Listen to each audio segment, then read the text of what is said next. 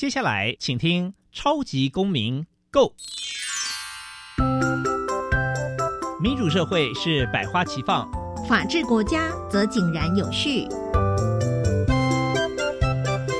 用心沟通，相互理解，以理思辨，相互辩论。欢迎收听《超级公民 Go》。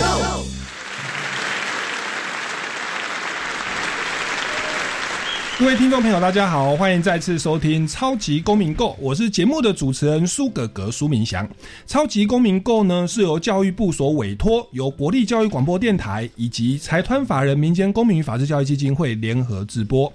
那本基金会呢，主要以民主基础系列以及公民行动方案系列两大出版品为中心。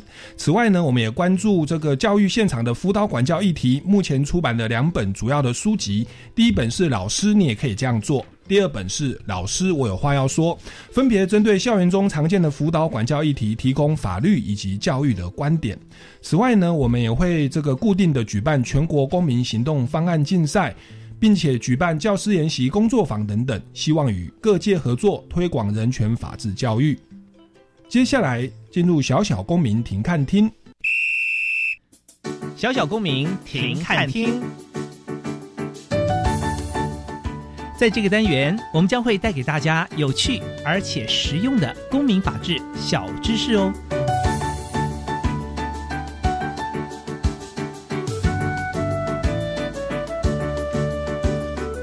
所谓公民行动方案竞赛，是源自于美国公民教育中心的公民行动方案课程。所谓公民行动方案课程，是希望能够借由这些课程，培养学生关心周遭公共问题、解决公共问题的能力。简单来说，分为四个步骤。第一步，先由学生来决定其所要行动的公共议题，它可以是班级性、全校性、社区性，甚至全国性乃至全球性。从行动实践的角度，老师会鼓励先从自己的生活周遭来关怀起，例如班级的整洁秩序、霸凌、考试作弊，或例如社区的污染、交通秩序、卫生美化等等。第二步。学生必须先研究公共议题，分析这个公共议题的成因和现况，掌握解决问题的执掌和相关资源所在。第三步，学生必须检讨出可行的改进策略，以决定将采取何种策略。第四步，将其所决定的策略转化成实际的计划与行动。民间公民与法治教育基金会为了深耕台湾的公民教育，已经举办了九届的高中以下学生公民行动方案竞赛。司法院在去年则举办了第一届的大专杯公民行动方案竞赛，今年将持续举办第二届。近期已经开始宣传报名了，有兴趣的同学老师可以注意相关讯息哦。接下来进入公民咖啡馆。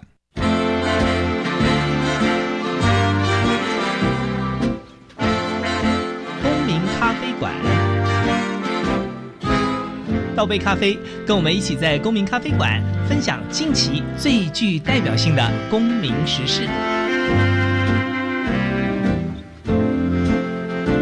各位听众朋友，大家好，欢迎再次收听超级公民购。那我们这个礼拜呢要进行的单元是公民咖啡馆。那我们要谈的主题啊，就是刚刚主持人在这个小小公民停看厅有提到的。公民行动方案竞赛哦，那我们今天呢，想要特别来聊一下这个大专杯，也就是由司法院哦来举办的这个大专杯公民行动方案竞赛，今年要进入第二届了哦。那今天这个主题呢，我们邀请到了两位来宾，第一位呢就是司法院的这个郑玉仁法官，欢迎郑法官。主持人好，各位听众朋友大家好。第二位呢是我们民间公民法治教育基金会的执行委员刘金梅刘律师，欢迎您。主持人好，各位听众好。是那两位来宾啊，一位法官，一位律师哦，其实都是本节目的常客，而且呢，也是我们这个全国公民行动方案竞赛的这个评审嘛，对不对？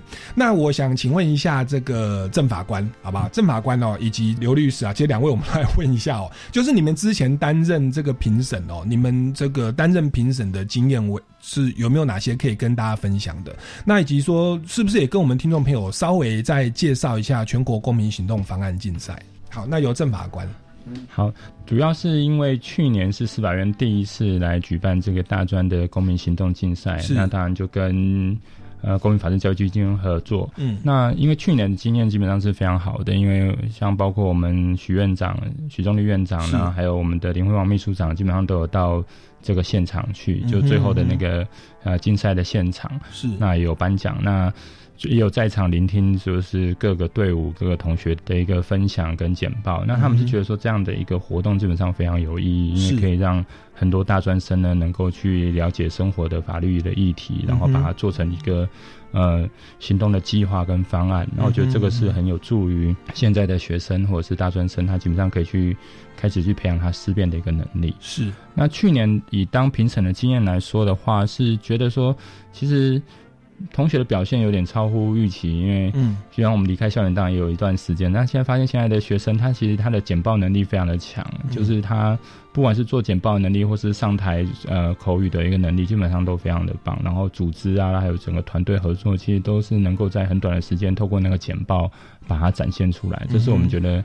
感觉到就是说，也许未来的这些学生真的是充满了希望。是，那所以当然以师范的立场，因为我们有这个，我们长期有在做中学的教师营，那甚至我们有去呃，我们知道法治教育其实在国高中的时候，其实就开始去在教科书上面就开始透过公民与社会啊这些就开始有一些法治教育的一个内容。是，所以我们有帮教科书中心这边去看各个教科书里面这些法治教育的的东西到底是不是符合我们实际的一个需求，然后提供他们意见。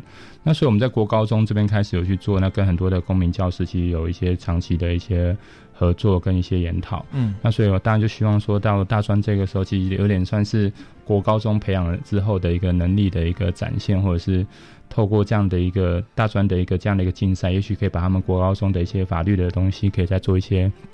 比较有系统的一个整理跟运用，嗯、那这也是为什么我们后来就持续的像今年要再办第二届的这样的一个原因。嗯、那个司法院举办的大专杯啊，它的主题跟我们基金会的部分过去九年办的高中以下，他们的主题的限制上有没有一些差异呢？原则上，呃，在去年的状况下，是在报名简章是有稍微限定一下，是要跟司法法律有比较相关的。不过，在整个参赛队伍报名的状况下，还有评审认定的状况下，其实是比较是从宽认定，因为公民议题只要是。跟公民切身相关的那呃参与评审的有呃社会一些公正人士，那也有我们基金会的一些委员或是一些教师，那还有司法院这边的人，其实评审都比较采取开放的态度。重点是你去怎么去分析这个题目，而不是说这个题目一定要是什么样的范围限制这样。是。那其实我们刚刚那个小小公民庭看庭有提到吧，全国公民行动方案竞赛就是要让学生老师去关心生活周遭的公共议题。那其实我们过去节目上有邀请很多得奖的团队来，对不对？然后他们有的就是讲那个上课会迟到，然后用跳蛙公车要增加公车的班次，那后来就得奖了。然后其他还有很多啊，例如说就是性别平等的厕所。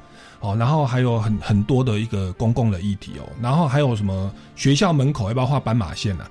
对，等等的，所以是这样的一个开放性的公共议题哦。那这个是刘律师参与了很多嘛？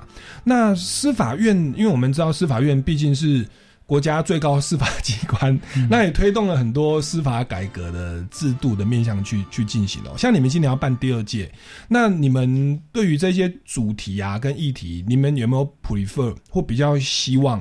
是往法律或司法改革或法律制度方向走，像好像去年有所谓的通译制度的改革，对不对？这个在评审上会不会因为主办我们大专杯主办单位是司法院，会不会有比较好的呃的分数呢？对，嗯，我觉得是这样，就是每年我们从第一届我们开始要办，甚至到现在第二届，其实我们都会去讨论说，我们是不是要给一个特定的主题，或者是比较限缩在，也许是我们当前可能想要解决的。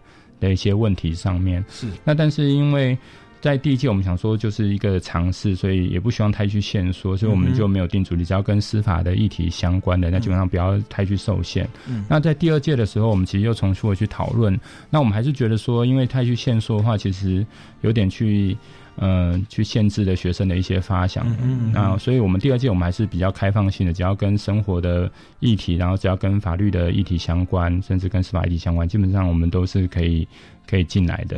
那就好像刚刚讲那个跳蛙公车，因为现在有时候在路上其实有看到一些公车，它就会显示它是跳蛙公车，是，所以其实就是类似这样，它其实也许默默就在影响生活。是，那我们不去限缩的原因，是因为如果今天我限缩在某个议题上面的话，也许虽然我们觉得这样还是有一定的范围，但是也许学生看了那题目之后，他会更被自己限制住。嗯哼，比如说他可能就啊，这个可能是司法院是不是只限于程序法的面向啦，或者是只限于现在司改的几个要讨论议题会比较多的分数啊？那事实上不一定是这样，因为也许改革有很多的阶段啊。那现阶段没有讨论的，不代表说在下一个阶段不会成为一个重点，或者是也许还没有人想到。那么远的地方去，但是搞不好学生他反而从生活中他也许可以去提供一些很好的一个意见出来。那所以这也是为什么不去线索。是那像我们最近我们就也把去年的入围的几个学生的一些团队的作品，其实我们就放到我们司法院的图说司法网站。那图说司法网站就是我们专门做社会对话沟通跟法治教育的一个网页。那所以我们把那些作品放上去，那主要是让民众去从中就可以看到说啊去年的一些成果。是那这些。其实也可能作为将呃作为将来政策的一些，也许是参考，或者是也许一些发想，也不一定。嗯，对对。所以司法院大公无私，他他这个主办这个这个并没有限定在司法制度或司法改革，他不要去限制大家的创意。那其实学生的生活周遭的问题，其实难免离不开法律啊。你说过斑马线。其实这个交通规则，那也许会跟到发展到最后，跟我们法院的交通法庭哦，诉讼行政法庭，也许有一些关联吧。哦，那那这个什么跳蛙公车等等，所以这个司法教育它是全面性的哦，不是说只有法条。那也代表说司法院它有想要这个走出所谓的法律人的象牙塔，哦，让民众可以用这个比较公民行动的的参与的程度或法治思维的部分，司法院都是加以支持哦跟鼓励的。这其实也是来自于我们，因为我们现在就是在尝试的做社会对话的过程中，给我们的一些感受跟体会。因为像我们可能会去区分说啊，我们主管的法规是什么，嗯，那谁的主管法规是什么？可是，可是也许民众他其实不会这样区分，他只会觉得说，那这个事情是不是有人解决，或者是？这件事情为什么是这样子？所以其实我们要去做的这个法治教育，它可能必须要是更全面的，可能是在提升所有国民的法意识，或者是促进彼此的更多的沟通跟了解，而不是现在说啊法规范是啊谁主管谁主责，或者是你处理这个部分，那 另外那部分不是你的，先不要碰。是，甚至有的有一些法规可能有的前阶段后阶段有不同的。不同的单位要去负责，那这样其实民众会，因为民众没办法去理解，他也不会管那么多嘛，因为他只希望说，那一个问题我现阶段遇到的生活的一个状况是这样子，或是我觉得这个议题不合理。对，那你是不是能够给我一个一个好的一个说明，或者是那如果不是一个好的说明，那是不是将来有一些可以解决的一个方式？是是，可能必须。所以所以民众的这个公民跟法治教育，其实是官方哦乃至民间都要一起努力的啦。像我们民间就是刘律师是民间公民法治教育基金会嘛，就是律师不是盈利事业，对不对？也有法治教育的社会责任。对，那那您自己担任这个，我们在高中以下有办了九届的全国公民行动方案竞赛哦。那后来是怎么样在去年跟司法院接轨？是您到司法院去拜访，还是司法院你主动注意到到到这个活动？嗯，应该是说，呃，我本身是律师，可是我有长期在民间公民法治教育基金会里面做算职工了哈，或者当担任执行委员。对，那呃。因为刚好这个司法院去年哈，因为他们开办了这个活动，嗯，那我们基金会有承办高中以下的活动的经验，类似活动的经验，所以就呃毛遂自荐，我们是去投标了哈。那今年 今年也是很荣幸有投标上这样。那其实高中以下跟大学的生的竞赛的状况哈，其实我也分享一下，就是说我们长期从事。公民与法治教育，哈，大专生的部分我们也是有参与。那以公民行动方案这一块呢，高中以下我们做了第九届了。是。那呃，去年第一次很荣幸就承办司法院的第一届的活动，那我们也是蛮惊艳的，因为就呃大学生的部分，因为他的能力比较呃，他毕竟他的知识能力还有他的学习呃自己运作呃收集资料能力比较强。嗯。所以呢，他们的议题很多元。再就是说，他们资料收集，呃，如果他愿意，就他其实可以呈现非常完整的资料收集，然后去做访谈。那其实我也蛮感动，就是说，因为高中以下的学生，呃，来参与我们竞赛，毕竟有老师去呃带领。那就是说，虽然大学也也可能会挂指导老师，但是高中以下老师他可以开课，或者他借由呃办要求同学要一定要做这个活动来进行。可是大学生其实比较是一个自发活动，就是说其实。他或许参与这个活动有奖金，可是其实上在这个过程中必须要有自发性的参与，这也是公民呃行动方案很强调一点，就是说其实公共政策或是呃公共议题是需要呃民众或是成年的公民也是要主动去参与。那大专生大专生要参加这个活动的话，其实他们的主动性要非常强，就是说不会有人去。催促他说：“你下下一步要做什么？”而而且每个人都是很独立的个体，所以其实同学会分享说：“哎，团队合作很重要啊。”那有可能哎，如果有其他同学不来参加做报告，时候要怎么办呢？好，这其实我们我们是觉得站在这个鼓励的立场，还有基金会承办高中以下的活动这么久的经验来看，我们觉得大专杯的。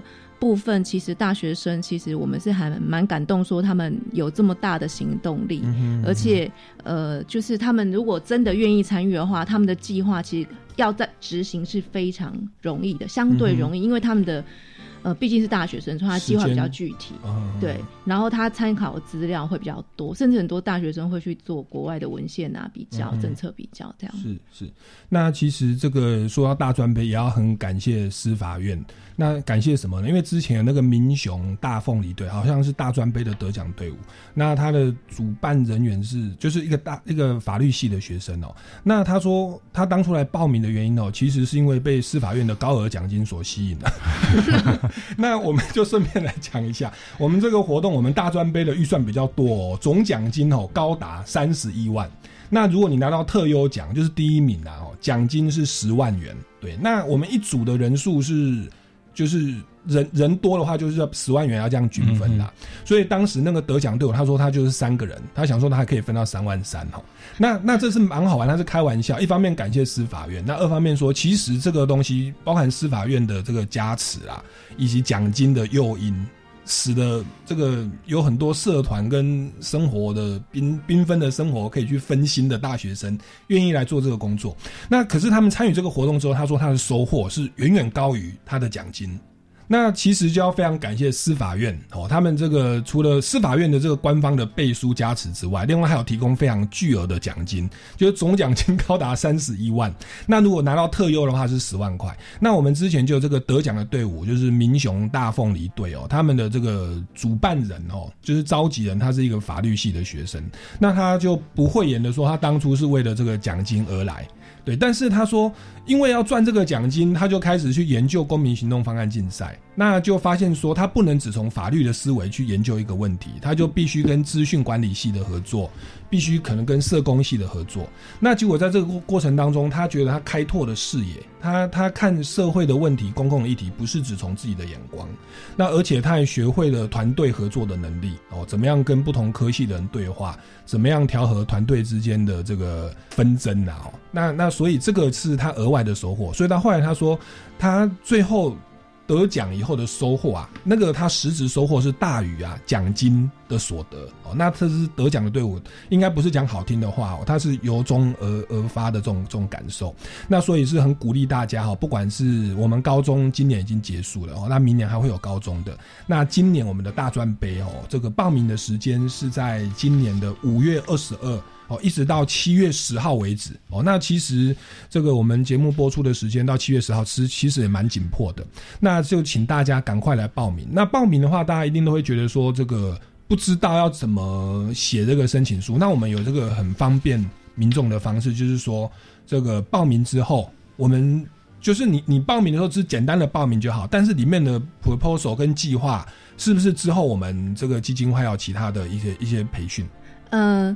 我们大专杯比较特殊的就是，呃，会有赛务说明研习会，所以其实同学不用担心，就是说司法院其实是有规划说，呃，会有一一天的课程要上课，那上课其实就是由老师现场教你。怎么做公民行动方案。那所以，诶，其实就是大家现在就要做，就是赶快报名而已。那剩下的就是把时间空出来来参加这个赛务说明研习会议。那这个是跟高中以下比较不一样的状况。是是，所以请大家先报名哦，赶在时间之前先报名，然后呢，我们会教你们怎么样来提这个报告。那当然说，也有这个学生会担心说，因为今年举办的时间好像比较延后哦，报名的时间跟这个比赛时间都比较紧凑一点。那关于这个部分，我们先进一段音乐，待会再请教一下两位评审哦，有没有一些什么秘诀或 people 可以让这个可能是第一次接触的团体哦，可以很快的来来进入状况。我们进一段音乐。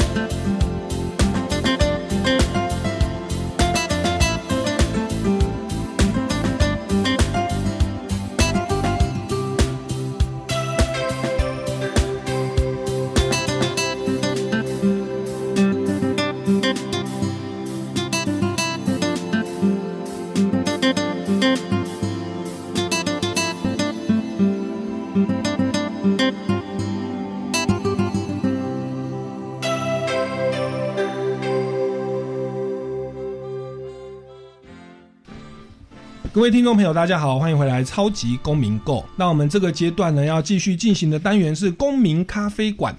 那我们今天很荣幸哦，邀请到司法院的郑玉仁法官哦，以及民间公民法治教育基金会的执行委员哦，这个刘金梅大律师。因为今年我们有新冠肺炎的的关系，所以我们的报名的时间哦是比较延后的。那包含我们的这个准备的时间哦，以及最后评选出来，它变得很紧凑。那就想请问一下两位。评审哦，因为你们参与那么多，你们在有没有一些什么心得或诀窍，可以来来教大家如何在很短的时间内哦来落实我们的公民行动方案？来，我们先请郑法官。好，谢谢主持人。那当然，今年其实其实我们是很感谢了，因为我们现在能够举办这个活动，代表说台湾的疫情目前是在一个比较控制的比较好的一个状况之下。那所以今年还是有办法来举办。那当然时间上面有稍微的比较压缩一点点，但是我觉得其实也许也是一个机会，因为因为现在大家的生活变得更慢、更简单一点，所以也许我们有更多的时间能够。好好的去讨论说这个公民行动方案，然后去关心我们这些议题，甚至也许有一些是针对疫情所衍生的一些法律的议题，也许会在今年，也许反而会是一个亮点，或是大家会会去注意到的一个部分。所以，也许危机就是转机，也许很压缩情况之下，也许可以做出更好的一个部分。那当然，如果说以诀窍来说，是我是觉得说可以分享一下，就我刚刚说的，就是我们在图说司法上面，其实图说司法的网页上面，我们把去年的一些呃得奖。队伍的一个作品，其实我们都有放上去。那其实如果有兴趣要报名今年的一个同学来说，可以上去看一下，因为那当然也包括基金会的网站、公民行动的一个网站上面都有。那因为去年的话，几个其实虽然我们没有去框限题目，但是其实有几个得奖的队伍，他谈的议题，譬如说。讲刚刚有提到性别性别友善厕所，嗯，其实它就有点符合当代我们在谈的这个性别平等的平权的一个问题。那另外还要谈这个吹哨者的一个部分，就吹哨者条款，其实也是现在社会大家在在讨论的一个议题，就是可能在企业内部的一个吹哨者，或是公部门里面的一个吹哨者，那该怎么样去保护他的的一个这个部分。那另外还有谈到我们现在很多的新住民嘛，所以有学生去做。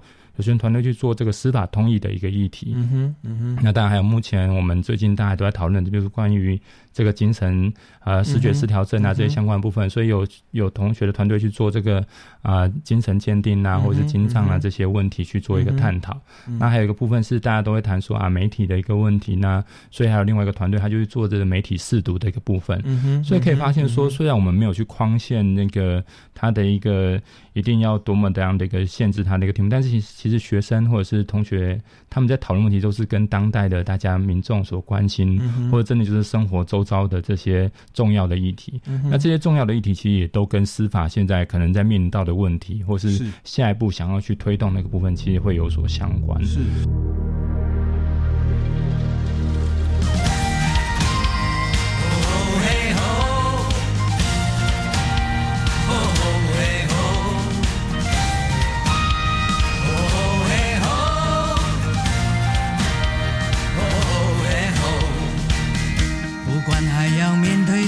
少的困难，不管还要迎向多少的风浪，我想让你了解，你从来不孤单。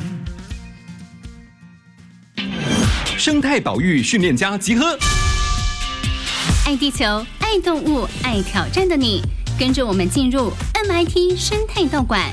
一起收集徽章，提升等级。你也可以成为 Super 赞的生态保育大师哦！每个星期一中午十二点三十分，MIT 生态道馆准时开馆。Made in Taiwan。这个外形酷炫的电子烟可以帮助戒烟吗？不行，这样会成为纸烟跟电子烟的双重使用者。那我要怎样才能戒烟呢？找专业医师戒烟才是安全有效的。请善用全国医事机构的戒烟服务，可拨打国民健康署免付费戒烟专线零八零零六三六三六三，或洽各地卫生局寻求咨询协助。以上广告，教育部提供。大家好，我是时尚插画家 Gary Two。时尚对你而言是什么呢？身上穿什么决定你是谁。这是我们邀请了美国、韩国、波兰、日本、台湾艺术家。那每一个时尚插画家，他都有自己喜好的创作的语言。那我也很希望，就是大家可以看到用不同文化的手法跟材料去做结合。所以我也很期待这个画面会怎样的呈现。二零二零时尚插画展《时尚意见》从六月二十五号到九月六号，在国立台湾艺术教育馆免费入场。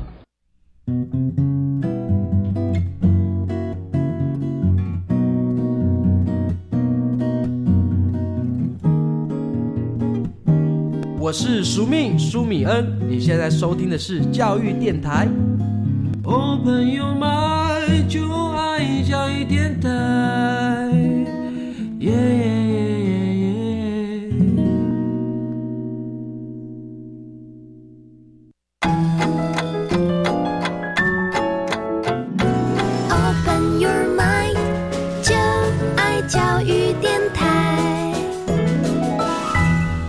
其实我觉得，虽然时间很压迫，但是。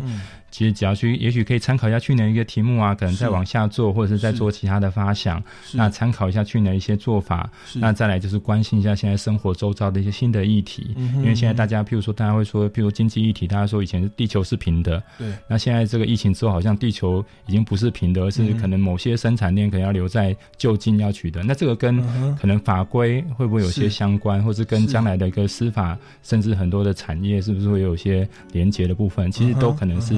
有可能会有一些法律的议题在里面的，对，所以掌握现在生活的一些时事啦，就是我们学到这个议题，就是生活周遭的公共事务，就是也要有一些回应时事。那今年就是法官有提醒，就是新冠肺炎哦衍生的很多新的经济的问题、社会的问题、法治的问题。那这边也许可以往这边去发想。那大家也可以参考去年的得奖作品。那不管是在主题的选择，或者是他们的那个制作的策略跟报告的内容，哎，一定他可以得奖，一定有。值得我们借鉴的地方，哦，所以我们的学习就从模仿开始，对，然后从生活周遭开始，哦，这个是给我们第一次要参加这个活动的人哦，非常这个很好的提醒哦。那再请教一下刘刘大律师，嗯，关于说，因为今年好像时程上会比较赶一点，那其实公民行动方案呢有一个呃小 table，就是说，其实公民行动方案其实它关心的是公众的。问题就是说，这个问题为什么是很重要？为什么你想做这个问题？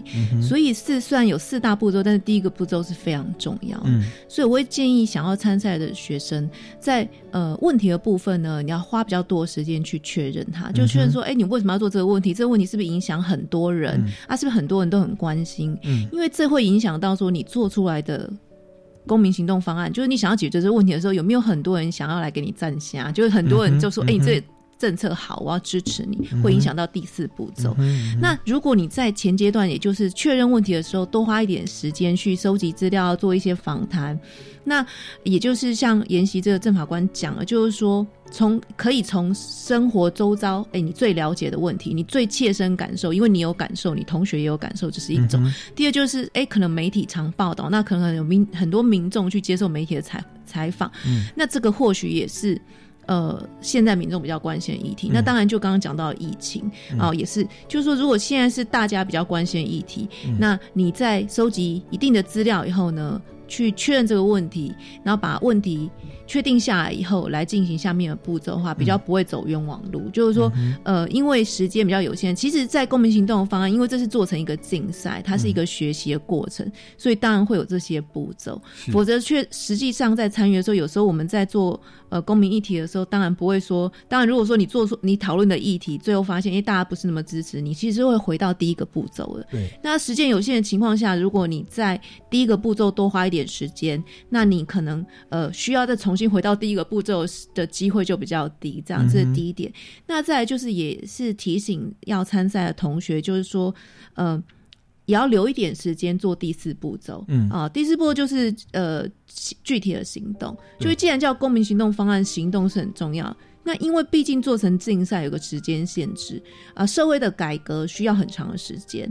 但是如果呃，做一个竞赛，但我们没有办法给你很长的时间，嗯但是你至少要留一点时间来做具体的行动，嗯这样评审在看这个方案的时候就会知道说，哎，或是民众，因为其实像司法院都会上网，我们会把高中以下的竞赛队伍的状况，我们也都有是基金会网站是会有上网。其实你们去观摩的话，其实。基于一个旁观者来看，就是如果你有行动，就很容易感动人家，而且告诉人家说这个东西是可行的。是，所以，诶，既然叫公民行动方案，就是你还是要留一点时间做行动，免得说你你没有把时间调配好，但因为时间比较短，这样，这是我个人的建议。是。我们公民行动方案竞赛其实就是四个步骤嘛，因为有的有的听众朋友可能是第一次听我们节目，对，那这四个步骤，第一个步骤就是去。了解发现一些公共的问题，哦，例如说口罩分配啦，或者是预约制度领不到啦，哦等等，或那那我们之前是说，哎，性别友善平等的厕所可能不够，或者是那个上课的公车不够，所以要加班加班公车，或过马路没有红灯，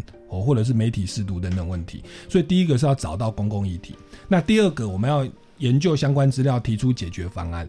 第第二个是我先要了解一下现有的政策，因为我们有时候在批评的时候，或是我们在认为现在状况不好的时候，是你有没有先去了解是有这个政策在呢？其实我们举高中以下为例，其实高中以下的同学有时候他做。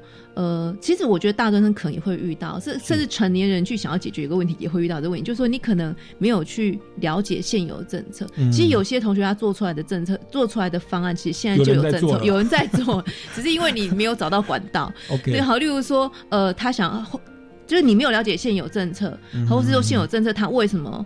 会选择 A 不是选择 B 的情况下呢，你就说哎，我们应该要这样做，那很容易你的我方政策第三第三个就是我的建议，我想要做什么政策，然后这个部分呢就很容易失败，因为其实例如说最最最比较惨的是说，如果现有政策就有了，那你就不需要行动了，对 对，所以所以所以如果呃同学参赛的时候，有时候评审其实评审也是教学相长，每次看同学做的议题真的是非常广泛，嗯那有的评审，所以我们。一般评审都会找很多社会大众的贤达人士参与，所以各的领域不同。有评审可能对环保很熟，他就会跟你说：“哎，其实你没有发现，其实这个部分已经有人在做了。”对对对，所以 所以这个部分是第二个步骤，就先了解现有政策。第三个步骤就是提出。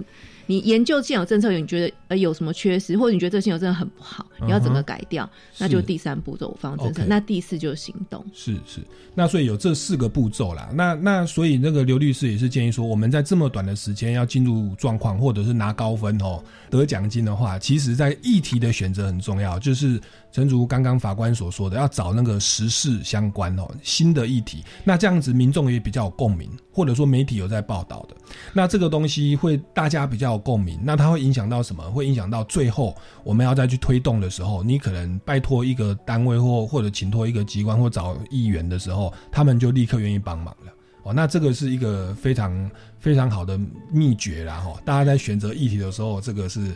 哦，可以往这方面去注意。好，那刚刚是请教两位这个评审哦，这个以以这个这么多的经验跟大家分享。那特别是今年哦，因为时间非常就是比较紧凑啦，哦，所以请大家呢可以往这些方向来去注意。好的，那我们先哦进一段音乐哦，待会再回来节目的现场，再请教两位来宾有关公民行动方案的这个大专杯的相关问题。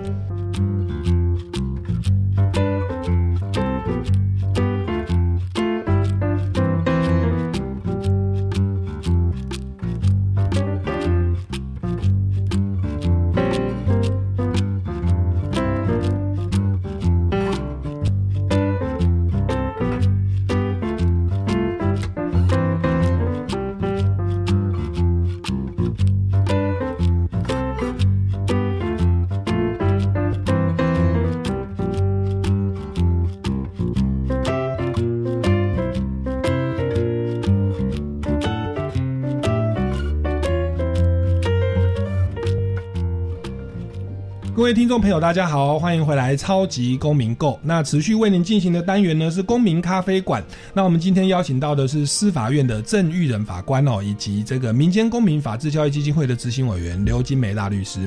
那刘金梅律师，这个在九年的高中以下的这个全国公民行动方案竞赛都担任评审。那刚刚有跟我们分享一些这个短时间内哦得得到。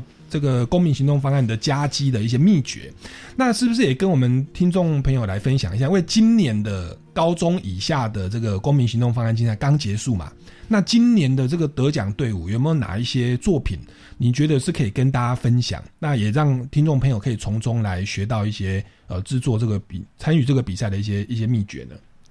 嗯，大家好啊。其实呃，因为高中以下的竞赛刚结束哦，那呃，其实民众关心的议题或学生关心的议题哈，其实每年都会重复一些。例如说，交通议题是一定会常见。那校园的一些议题哈，像这几年校园霸凌议题也都是多多少少都会有学生做。那我个人是不呃不会特别想要，因为其实我都每次看到题目都会觉得非常惊艳，我都保持一个。看有什么意外惊喜的状况。那今年是呃高中以下，其实有一对还蛮令我印象深刻。他们还是做交通议题。那因为做交通议题，其实对我们常看的会觉得嗯交通议题。不过呃他们这个高中生做的呃相信呃我们以后之后应该会安排他们来上这个节目啊，因为我们觉得他非常有趣。就是说他们是高中生，蛮主动自己先来参赛的哈。他来参赛以后呢，才请老师一边指导。这是第一点，他非常特殊。第二就是说。其实，因为他我记得他是要改善那个基隆路跟忠孝东路那个路口，就非常繁忙，市政呃市政府捷运站那个路口的那个，因为他们觉得过马路的时候那个描述不足，那他们其实做了非常多前置作业去访问路人，那其实也蛮有趣的。同学就说，哎，路人其实愿意接受访问的，呃，不是那么高比例，没有那么高。哎，我们有点意外，我想说高中生应该是一个蛮讨喜，至少是穿学生制服哈。那他们。做这个部分想要呃做，我记得是要改善这个交通的延长秒数的问题啊。哦，那在过程中呢，他们也自己承认说，他们做到比较后阶段的时候呢，才透过市政府的单位去了解说，其实他们曾经在九十几年的时候，详细资料我忘了，就是有试行过一天哈，去改变这个部分的路口状况。那但是造成回堵。那当然这个。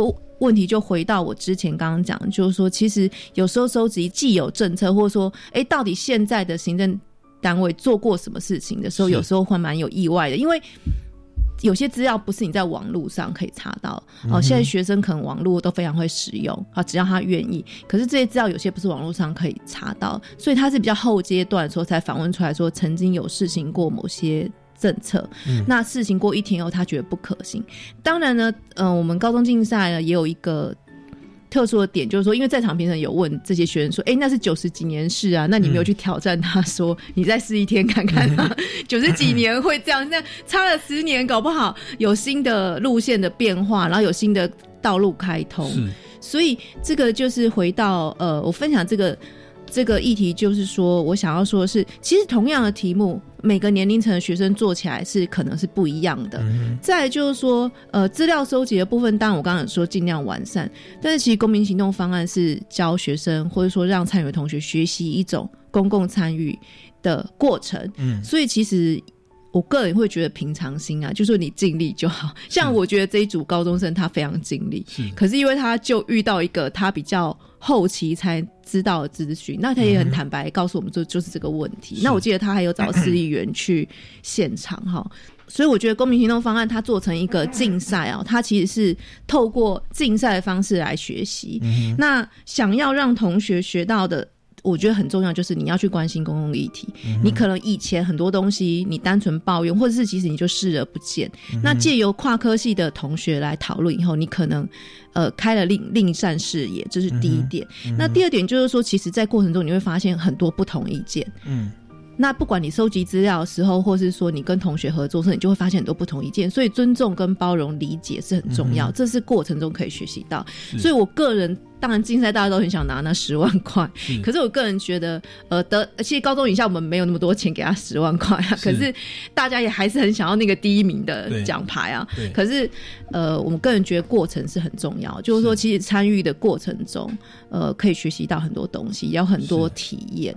那呃，虽然我们刚刚讲了很多很技术性的东西，可是我还是觉得同学呃鼓起勇气来参加，收获可能会超过你想象。是那其实不用那么害怕这些你没有做到的东西，这样。哎，那我好奇，他后来发现说他们的方案以前有试过又失败了，那他们后来这个案件后来怎么样？他们有去调整，是。那细节我有点忘记，应该是有还是有增加描述，可能大家走这边你增加那个描述你是没有感觉的，或者说我们没有天天在走，像我可能一个月会去市政府开会一次。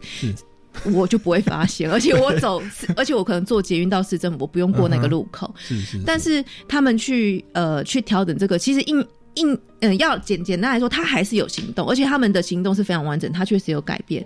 但是这个过程的论述的过程的时候，就大家会。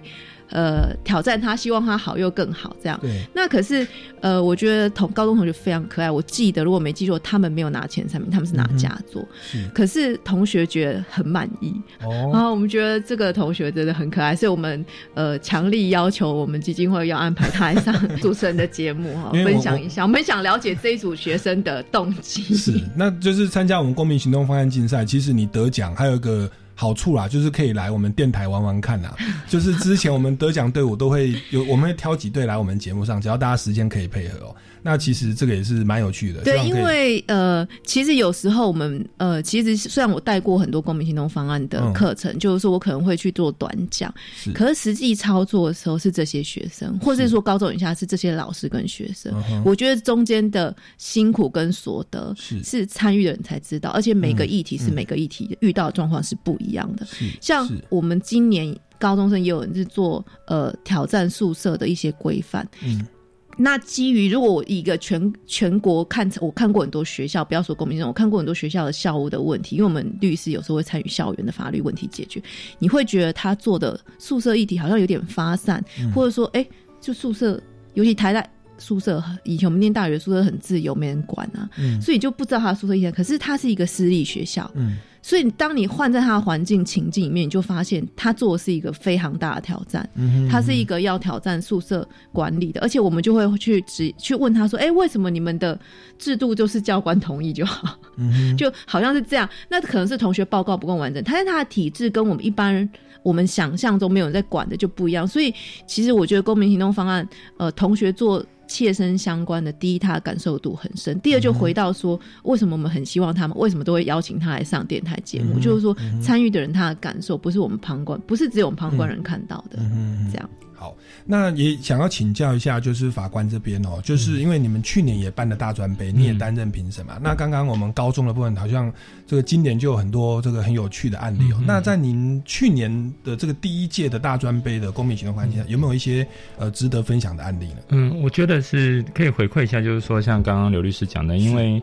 嗯，可能就是公民行动法，它基本上主要是四个步骤。那其实对司法人来说，其实我会觉得这就是一个基本上在思考问题的一个方式跟步骤。因为一开始我们希望说学生他可以去关心生活周遭的议题，嗯，那关心生活周遭议题之后，他要去。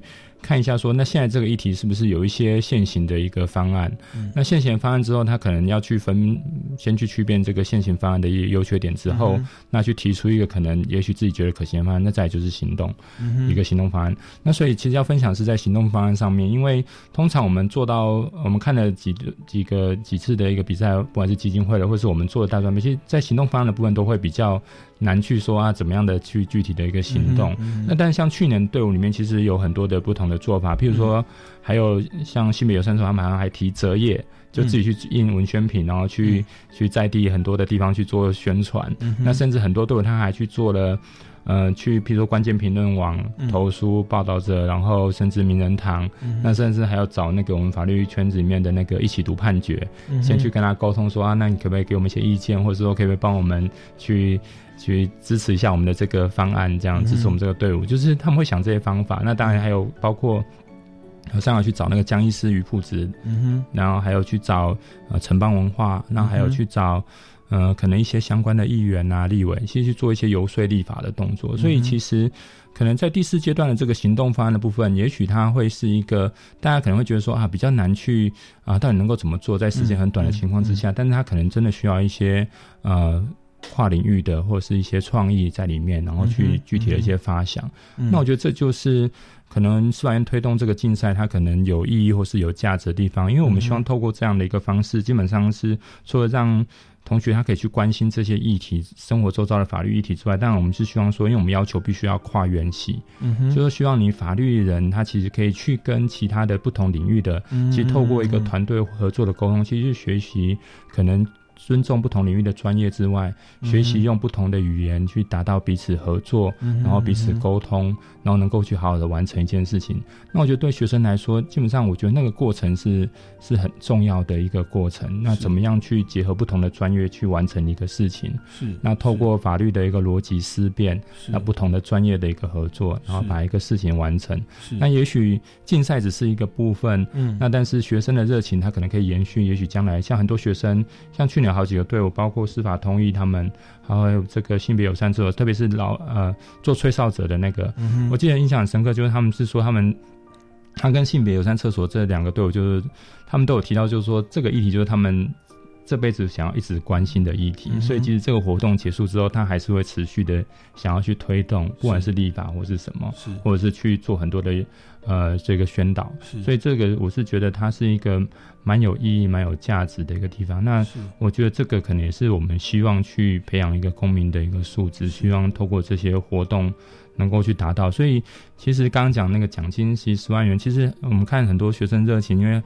他很多队伍其实都像新月山厕所，他至少有七八位学生，是就是好好好多队伍都是好多位学生。那我觉得他们投注的可能那个时间跟精力，其实真的是来自于他们对某个议题真的非常的的关心。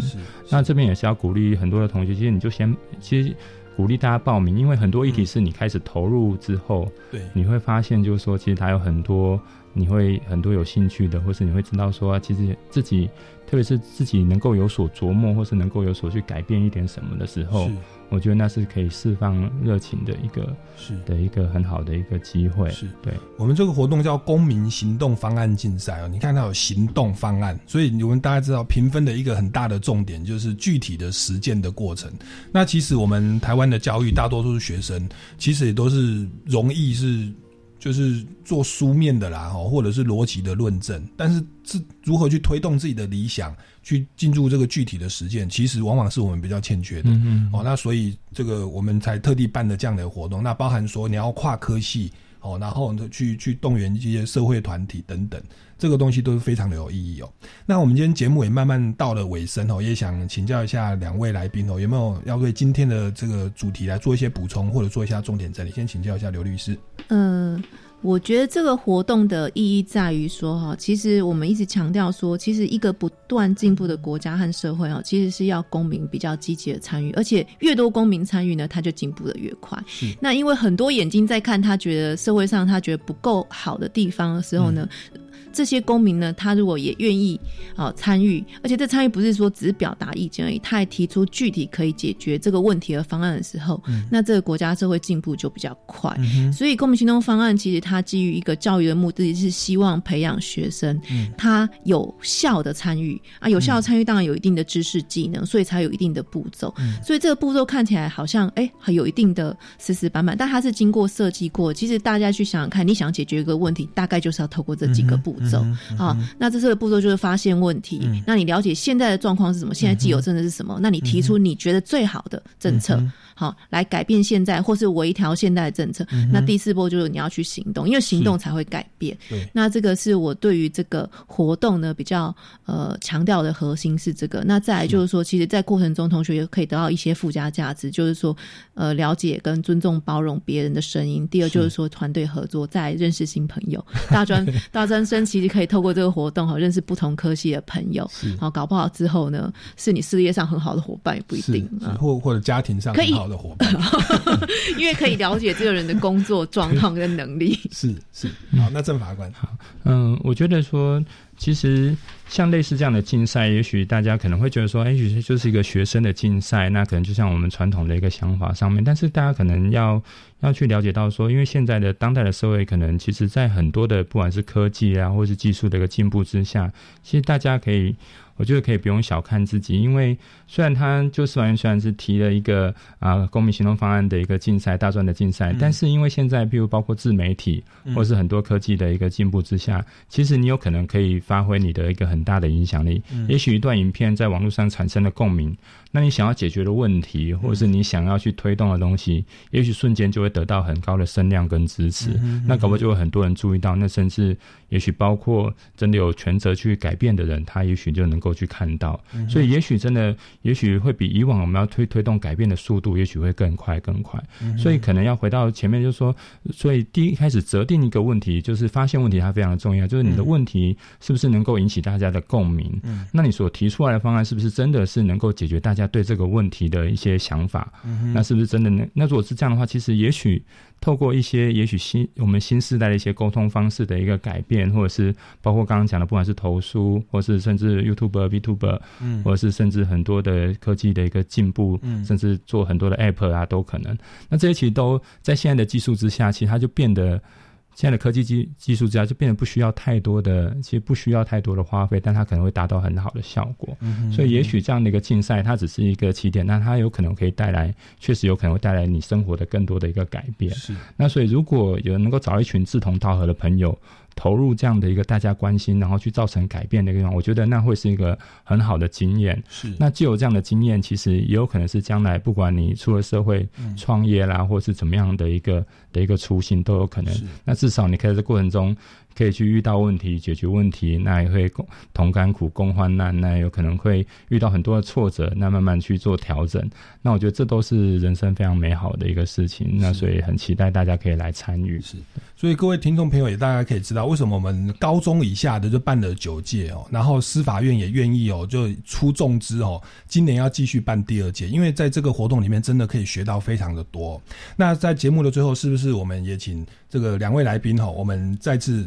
这个来宣传一下这次的活动，那顺便我们其实现场准备手举牌，可以跟我们镜头来宣传一下。来，先请郑法官哈来这个介绍一下这个活动报名时间。好，那大家好，那今年的公民行动方案报名时间呢是从五月二十二号到七月十号。那大家要把握时间，赶快报名。那只要是国内大专院校的学生都可以来报名参加。那必须要去组队，然后采跨系或者是跨校的一个报名。那希望大家能够踊跃来报名参加今年的一个活动。谢谢大家。来，刘律师，不知道怎么参加公民行动方案吗？其实大家不用担心，大家现在要做的第一件事就是赶快报名。之后呢，我们会安排赛务研习营。那大家来参加赛务研习营的时候呢，就会有带队老师教大家怎么做公民行动方案。那期待能够看到很多人踊跃的参加。是，那全国公民行动方案竞赛大专杯第二届啊，总奖金高达三十一万哦。那你如果拿到第一名特优奖的话，奖金高达十万元哦。心动不如。马上行动，赶快在我们这个七月十号以前来报名哦。那再继续参与我们这样的活动哦。那我们今天呢，这个节目呢就到这边要告一段落。那各位听众朋友，如果对本节目有任何的问题或建议，欢迎到超级公民购的脸书粉丝专业来留言。那想要了解我们全国公民行动方案竞赛，也可以到司法院哦，或者是民间公民与法治教育基金会的脸书粉丝专业，或者是官方网站来关切进一步的消息哦。那我们超级公民购今天到这边结束，谢谢。谢两位来宾，我们下个礼拜六下午三点零五分再见，拜拜。谢谢，谢谢。学习思辨的智慧，散播正义的种子。超级公民购是由教育部学生事务及特殊教育司委托国立教育广播电台与财团法人民间公民与法治教育基金会共同制作。